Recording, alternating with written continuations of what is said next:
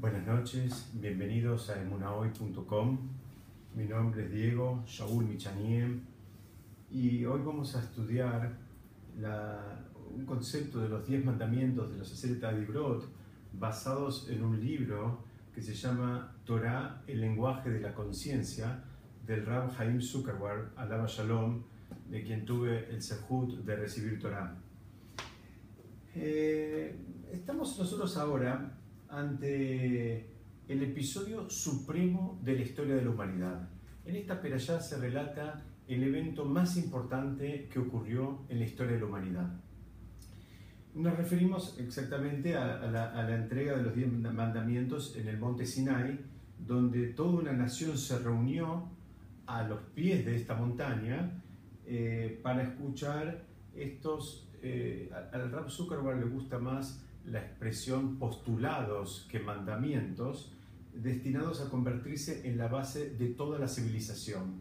Es decir, hasta ahora, hasta, hasta digamos, el momento previo a la entrega de los, de los diez mandamientos o de los diez postulados, la, la, sociedad se caracterizaba por la presencia, digamos, de guerras, la práctica de idolatría, la, eh, la promiscuidad y la dominación de un pueblo por sobre el otro.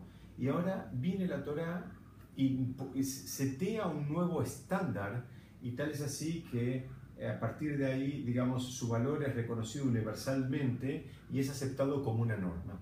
Entonces, primer, primer gran idea de esta perashá y de, y de, y de los diez mandamientos en el marco de esta perashá es que hay una bisagra, hay un antes y un después, hay un cambio importante, significativo y con impacto para toda la humanidad. No es solamente un impacto dentro del pueblo judío, sino que es un impacto para toda la humanidad. Entonces, em, los últimos seis mandamientos, los vamos a leer rápidamente, son honrarás a tus padres, no matar, no adulterar, no robar, no engañar o no em, dar falso testimonio y no codiciar. Muchos comentaristas dicen que si nosotros eh, le pidiéramos a una persona que escriba un código con el cual la sociedad debería vivir, ellos dicen que posiblemente, como estos son estos seis mandamientos, repito, son honrarás a los padres, no matar, no adulterar, no robar, no, no dar falso testimonio y no codiciar, son mandamientos supuestamente racionales y por, por, ende, por ser racionales, seguramente a alguien se le ocurriría incluirlos en su, digamos, ejercicio de crear un, un código para la humanidad. Entonces, eh, la realidad de las cosas es que no es así, porque ya vemos que, ese código eh, no termina funcionando de esa manera.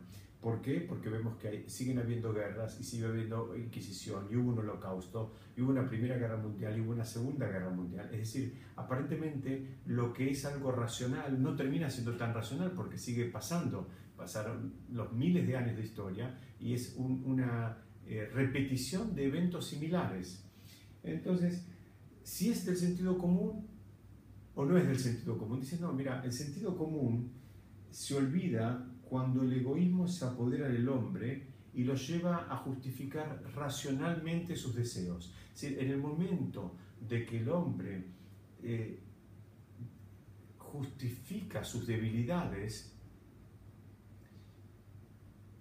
todo eso que parecía tan racional deja de serlo. Y eso es lo que, lo que vemos en la sociedad actual en la que nosotros vivimos. Entonces, ¿cómo se evita eso? ¿Cómo se evita que ese egoísmo destructivo se libere? Entonces, eh, nos explican, y explica el Rab acá en su libro, él dice, todo el sistema de la Torah es un sistema perfecto, es un sistema cerrado, como si fuera una seguidilla de cercos, de vallas. Entonces hay, que tener mucho cuidado y debemos cuidarnos mucho. inclusive, de todos los seis mandamientos que leímos hace unos minutos, el no codiciar aparenta ser el, mandamiento un poquito más espiritual, donde, digamos, es una...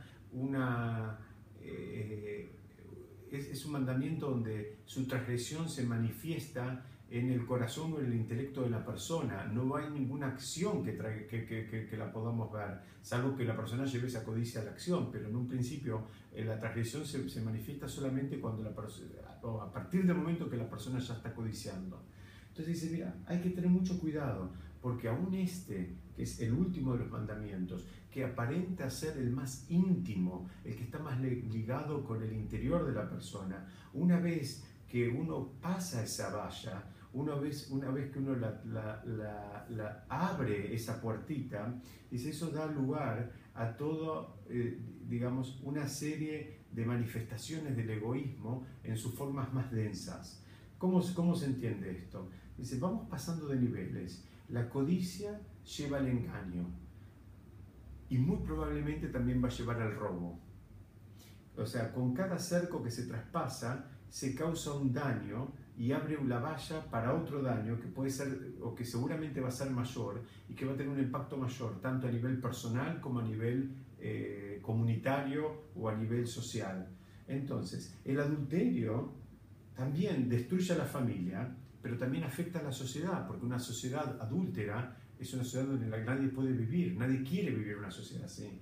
Y eso también va a llevar al asesinato, y el asesinato es, digamos, no es otra cosa que cuando una, una sociedad digamos, eh, acepta en, sus, eh, en su medio ambiente el asesinato, es una sociedad que está en el caos total. ¿Por qué? Porque perdió el valor de la vida. Y cuando se perdió el valor de la vida, también se va a poder fácilmente eh, dejar de respetar a los padres y dejar de respetar a los mayores. Es decir, ahí vemos, como explica el Rab, en estos seis últimos mandamientos, como una, hay una concatenación del último hacia el sexto, hacia el, hacia, perdón, hacia el quinto, donde vemos como cuando se empieza a liberar eh, las vallas de uno, indefectiblemente va a tener aparejado un efecto dominó con consecuencias nefastas para la persona y para la sociedad. Entonces el Rab dice ahí mismo en, su libro, dice, sin tomar a los primeros cuatro mandamientos, que son eh, que yo soy Hashem tu Dios, no tendrás otros dioses, no pronunciarás mi nombre en vano, y acuérdate y cuida el día de Shabbat, sino tomar esos, sin tomar esos primeros cuatro mandamientos como, digamos, de origen, de una fuente que está por sobre la naturaleza humana, o sea, como un origen superior, un origen más elevado, el, el Rab dice, eso es la primera condición para no llegar a transgredir los otros seis. Es decir, eh, hay cuatro y hay seis. Hay muchos análisis de los, de, de los, de los diez mandamientos, eh, pero el Rab está trayendo uno y dice que yo quiero compartir con ustedes hoy. Entonces, entendimos cómo es un sistema, cómo el sistema se concatena y cómo hay que cuidar el sistema, porque cualquier puertita que uno abra indefectiblemente va a repercutir en daños mucho mayores para la persona y para la sociedad.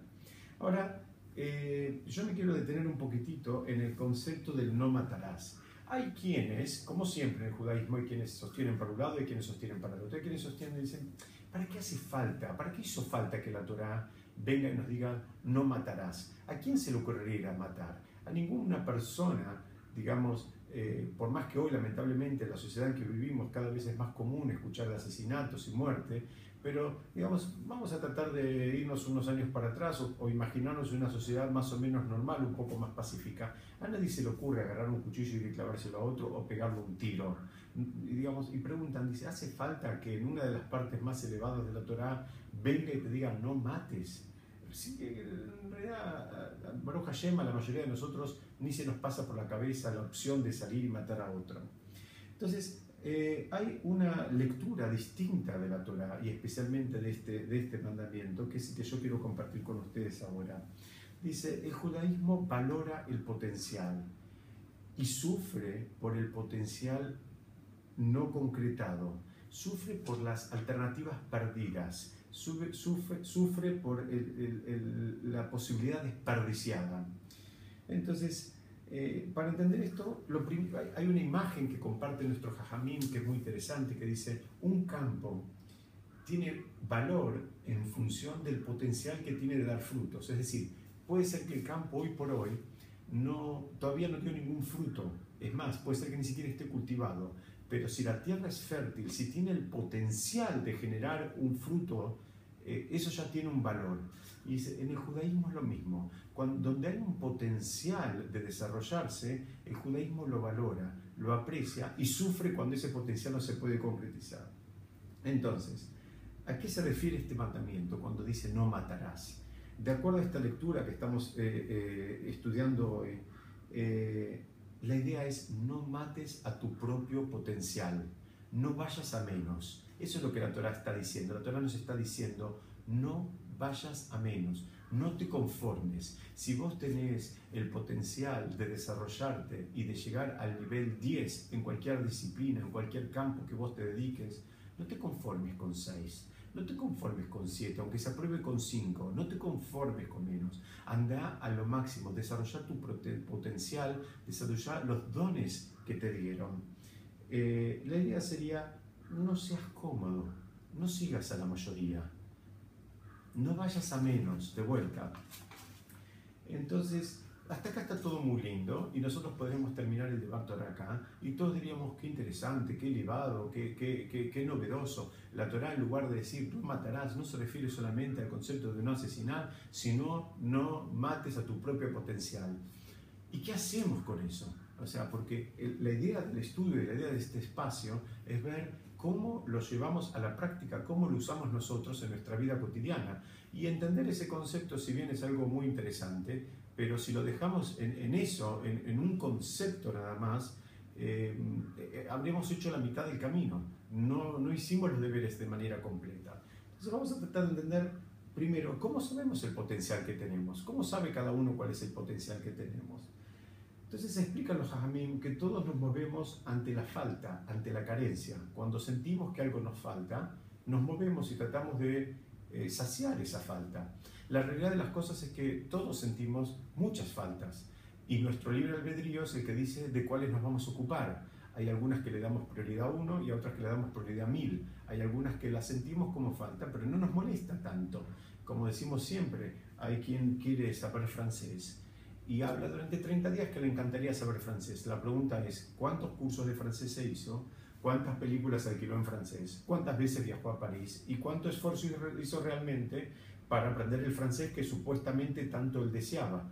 Entonces, si vemos que él no hizo nada de lo que mencionamos, ni nada por el estilo, es que eso no era una carencia en realidad, era algo que a él le hubiese gustado, pero estaba en, prioridad número 20.000. Y si hubiese sido, eh, digamos, a diferencia, algo que realmente le pesaba y le importaba, seguramente hubiese tomado acciones a que lo lleven a que ese, esa asignatura pendiente se vea materializada y realizada en el plazo más corto posible. Muy interesante todo, pero ¿cómo lo llevamos todavía un poco más a la práctica en el plano espiritual? Entonces, eh, ahora vuelvo al libro del Rab Haim Zuckerberg y él dice, primero hay, tenemos que entender que nadie desea lo que no conoce. Es decir, nadie, ni siquiera nos imaginamos, hay cosas que no nos imaginamos, entonces si no nos imaginamos porque desconocemos, lo más probable es que tampoco que las deseemos. Entonces, el trabajo que debemos hacer es educarnos, pero educarnos de verdad, educar el deseo para lograr la fuerza de voluntad de sobreponernos a la tentación de la recompensa inmediata. Es decir, tenemos lamentablemente una sociedad y, y todos fuimos educados en una sociedad donde nos viene digamos, un mensaje muy fuerte de saciar la, y buscar la recompensa inmediata en pos de lo trascendente. A todos nos gusta ir y ver a un pianista eh, cuando da un concierto y nos, nos, nos, nos fascina verlo como fluye sobre el teclado y todos quisiéramos ser como él.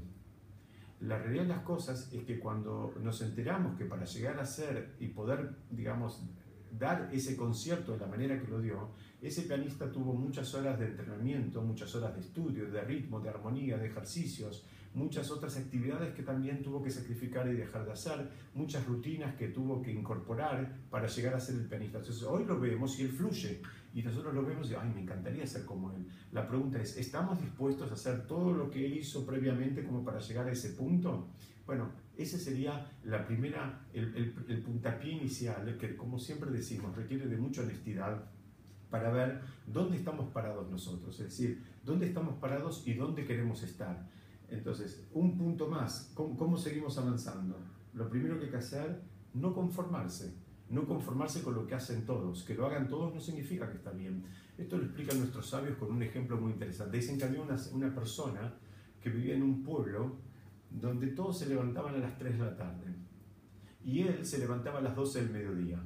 Entonces él se sentía y se creía que era una persona eh, muy elevada, que era una persona muy singular, porque arrancaba el día tres horas antes que el resto de, sus, vecinos. Si era una sociedad donde todo el mundo arrancaba a las 3 de la tarde, él arrancaba tres horas antes, a las 12 del mediodía, y se pensaba que él estaba realmente en otro nivel.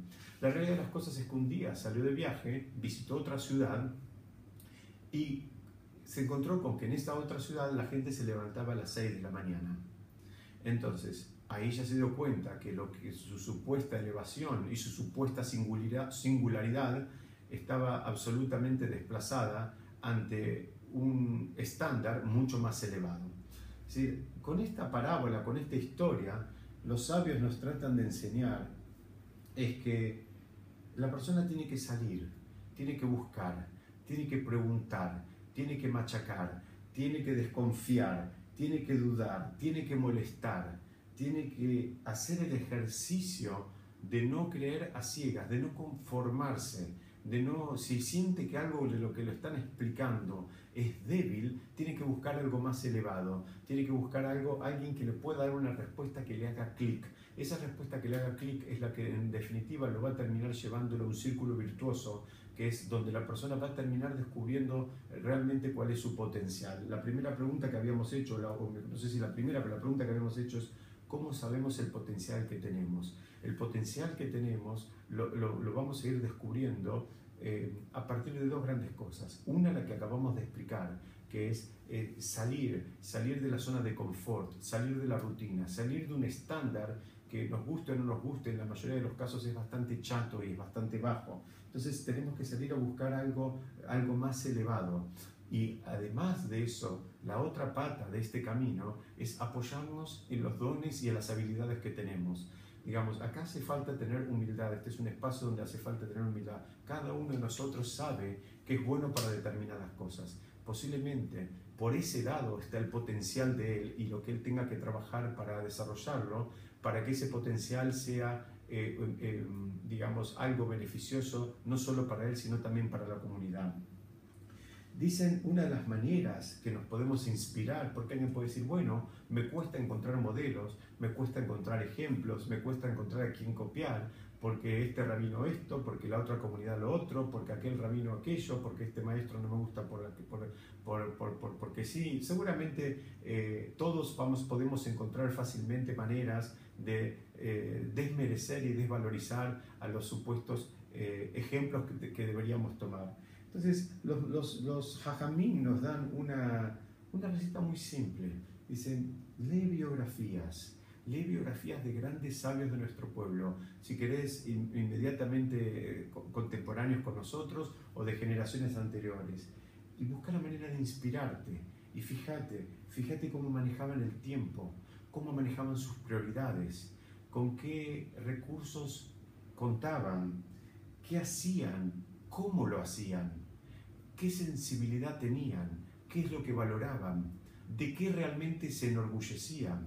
Entonces, en definitiva, cuando una persona se nutre de todas estas cosas, por lo menos le va a servir para tener un verdadero norte y, digamos, ubicarse a ciencia cierta donde él está parado. Eh, eh, empezamos hablando del concepto del potencial, planteamos la dificultad de saber cuál es el potencial que la persona tiene y la realidad de las cosas es que el potencial se va descubriendo a medida que vamos corriendo la vara.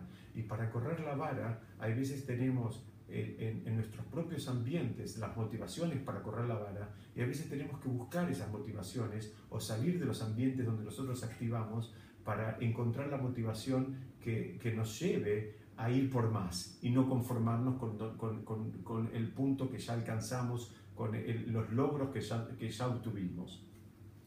Por último, yo quisiera compartir con ustedes un ejemplo de la, de la naturaleza, eh, eh, en este caso concreto del reino animal y de, y de las gaviotas. Dicen que las gaviotas, no sé si alguna vez prestaron atención cuando vuelan, las gaviotas no aletean todo el tiempo. Las gaviotas aletean un poco y después se dedican a planear. Pero si ustedes las observan con detenimiento, van a ver que cuando planean, también se van elevando. Porque, ¿cómo, ¿qué hace la gaviota? La gaviota va buscando eh, la burbuja de aire caliente y cuando encuentra una burbuja de aire caliente, eh, se sube a esa burbuja y esa burbuja la va elevando. Es decir, dicen nuestros sabios que ese es el trabajo que tiene que hacer el Yehudi.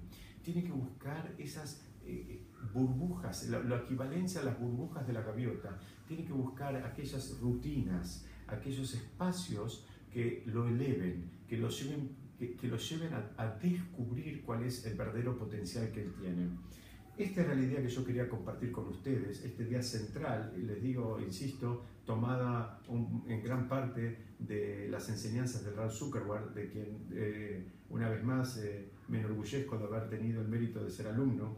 Eh, em, digamos, esa es la enseñanza que la Torah nos trae cuando dice no matarás. Cuando dice no matarás, no está diciendo otra cosa que no vayas a menos, no mates a tu propio potencial.